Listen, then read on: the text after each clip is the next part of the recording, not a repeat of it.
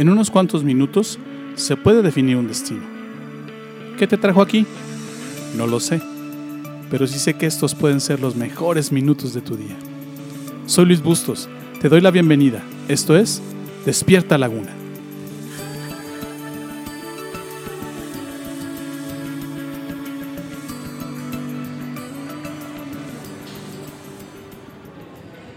¿Por qué no te va bien con tus finanzas?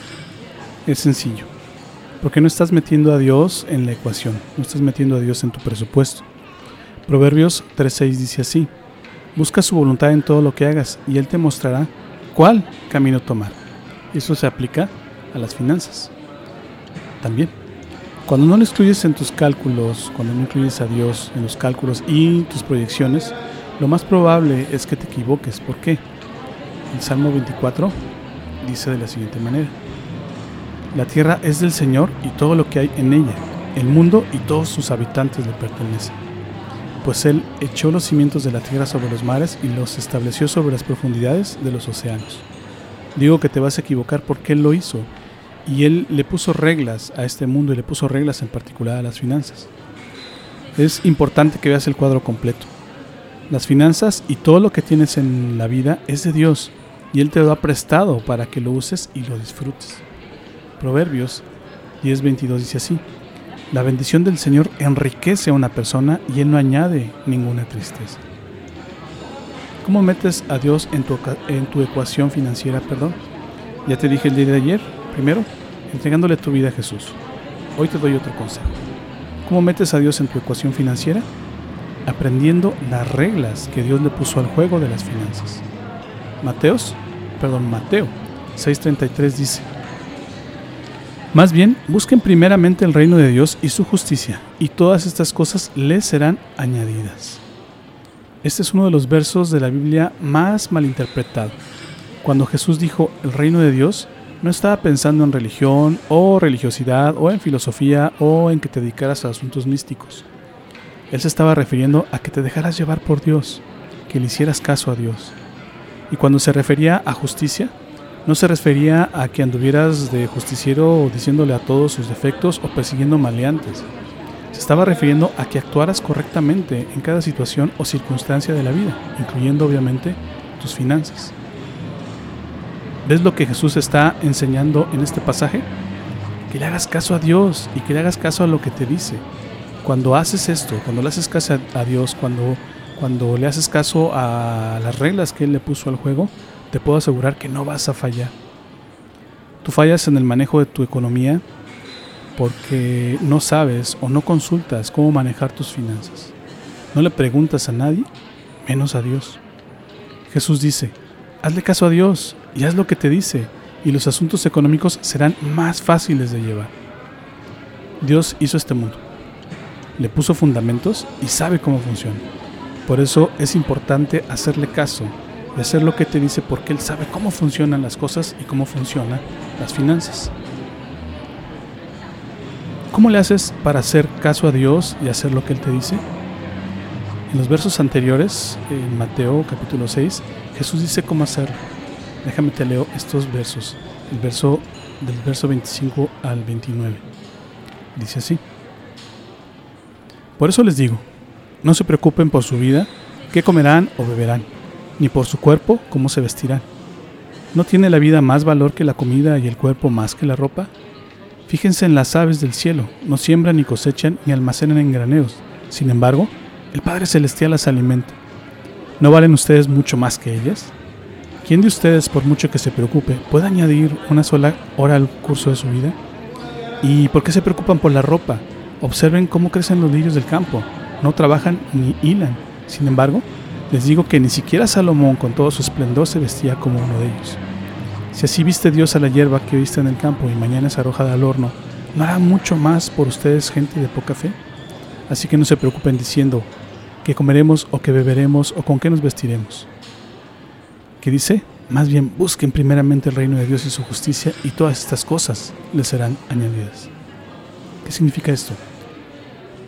No te preocupes por las cosas materiales. Eso es lo que está diciendo Jesús. No te preocupes por las cosas materiales. Mejor preocúpate por tu relación con Dios. Es más importante. Preocúpate, eh, preocuparte perdón, por tus pertenencias, por tener más, por acumular, solo te distrae de lo importante, solo te distrae de lo que realmente vale la pena. Es una cuestión de valores. Mateo 4, 18 dice de la siguiente manera. Las semillas que cayeron entre los espinos representan a los que oyen la palabra de Dios, pero muy pronto el mensaje queda desplazado por las preocupaciones de esta vida, el atractivo de la riqueza y el deseo por otras cosas, así que no produce ningún fruto. Pensar solo en lo material siempre te mantendrá preocupado, por dos razones, o porque no tienes lo suficiente, o porque nunca llenarás. En cambio, enfocarte en Dios te traerá paz y prosperidad. Isaías 26:3 dice, Tú guardarás en perfecta paz a todos los que confían en ti, a todos los que concentran en ti sus pensamientos.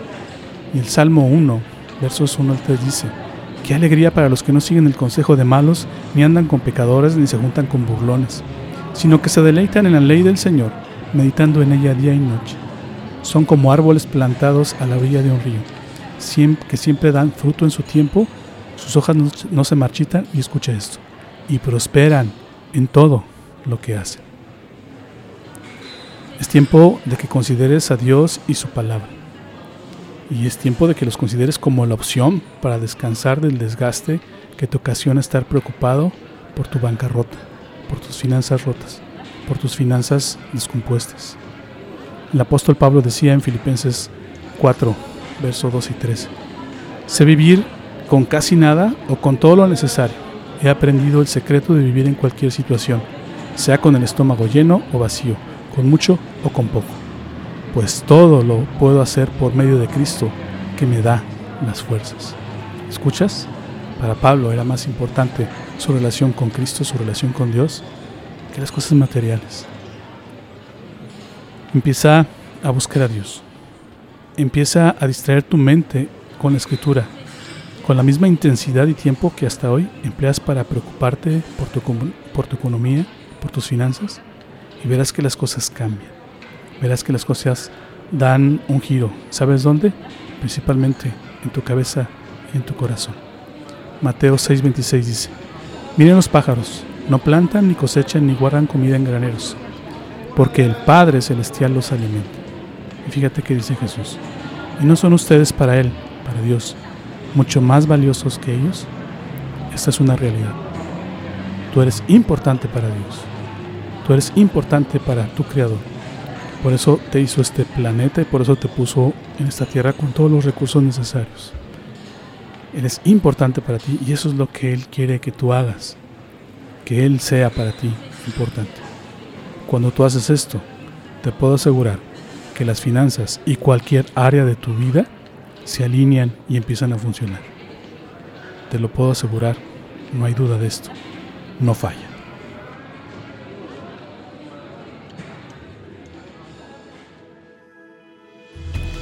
¿Aprendiste algo hoy? ¿Lo que acabas de escucharte es útil? Esta serie no ha terminado, así que te invito a que me acompañes en los siguientes capítulos. Todavía hay mucho que aprender y aplicar.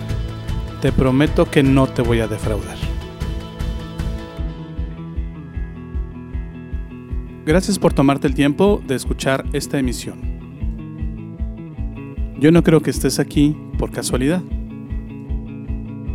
Creo firmemente que Dios está usando mis palabras para hablarte hoy. Hoy has encontrado a Dios y por eso vibra tu alma.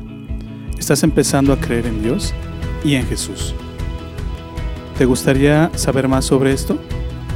¿Te gustaría platicar sobre cómo encontrar más de Dios? Entonces, te invito a que me mandes un correo a la siguiente dirección de correo electrónico. ill.despiertalaguna.gmail.com Escríbeme. Me encantaría conocer tu historia.